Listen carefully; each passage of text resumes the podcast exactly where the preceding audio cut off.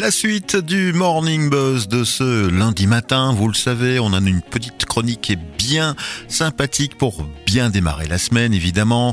Le moment d'inspiration avec David du Carrefour des Réussites. Bonjour David. Bonjour Bernard. Ça va bien?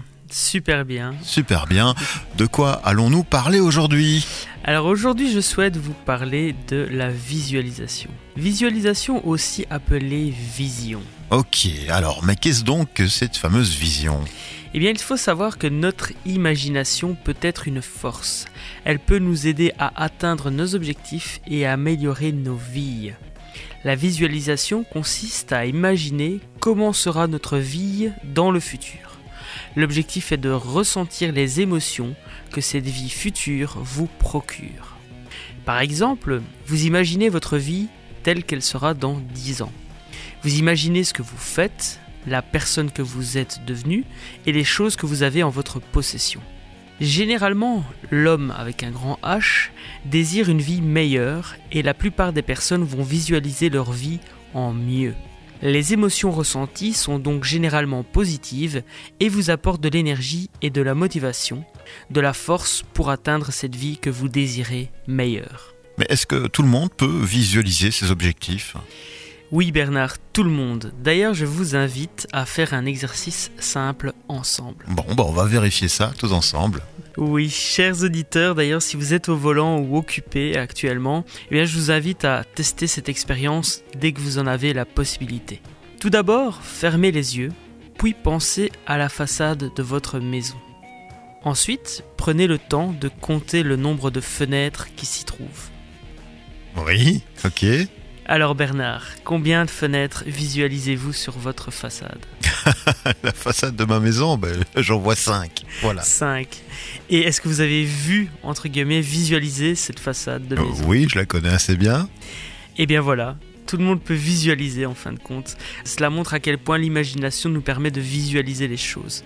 Et euh, nous pouvons faire le même exercice avec la couleur de sa voiture. Par exemple, ben, voilà, si vous fermez les yeux, Bernard, quelle est la couleur de votre voiture? Ah, je la vois bien aussi, je la connais par cœur, c'est du gris.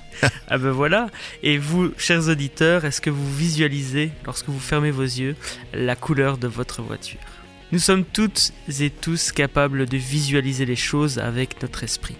Et l'avantage est que nous sommes capables d'imaginer des choses qui existent et également des choses qui n'existent pas encore. De plus, le cerveau humain ne fait pas la distinction entre les deux. Par exemple, les émotions que vous ressentez lorsque vous regardez un film dramatique sont bien réelles. Vous êtes triste ou vous pleurez, et pourtant l'acteur ne meurt pas dans la réalité. Oui, de fait, c'est une bonne conclusion. Et donc effectivement, les émotions que vous ressentez sont réelles. Attention, sachez cependant qu'une vision sans action, cela s'appelle un rêve. Et donc il est primordial d'agir chaque jour pour atteindre ses objectifs de vie. Faire de petits pas au quotidien, mettre chaque matin sa pierre à l'édifice. Et rappelez-vous la chronique dans laquelle nous avons parlé de l'importance de planifier sa semaine. Planifiez pour chacune de vos journées les trois tâches qui sont importantes pour vous. Et comme l'a dit Jonathan Swift, auteur du livre Les voyages de Gulliver, la vision est l'art de voir les choses invisibles, l'art de voir les choses qui n'existent pas encore. Bah, merci euh, David pour euh, ce petit sujet autour de la vision. Hein, et c'est clair qu'il vaut mieux que ça se transforme pas en rêve. Encore un rêve, c'est pas mal. Il y a aussi le cauchemar et il y a le fantasme. Le fantasme, c'est quelque chose qu'on ne réalise jamais. Effectivement. Le cauchemar, parfois, ça peut se transformer dans la vie réelle euh, de tous les jours aussi. Hein. Tout à fait. Une situation un peu compliquée, la vision qui n'aurait peut-être pas été tout à fait correcte par rapport à la planification de la journée ou ce genre de choses. Effectivement, après on a le contrôle là-dessus, donc profitons-en. Merci une nouvelle fois d'être passé en studio en ce lundi matin, David. On te retrouve bah, la semaine prochaine. Comme d'habitude. Comme d'habitude, avec une nouvelle chronique. On verra un peu le sujet.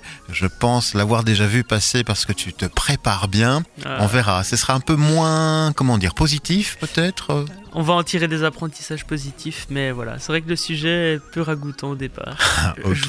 voilà, vous êtes teasé. à découvrir la semaine prochaine. Soyez fidèles au rendez-vous. Merci David. La musique revient dans le Morning Buzz là tout de suite.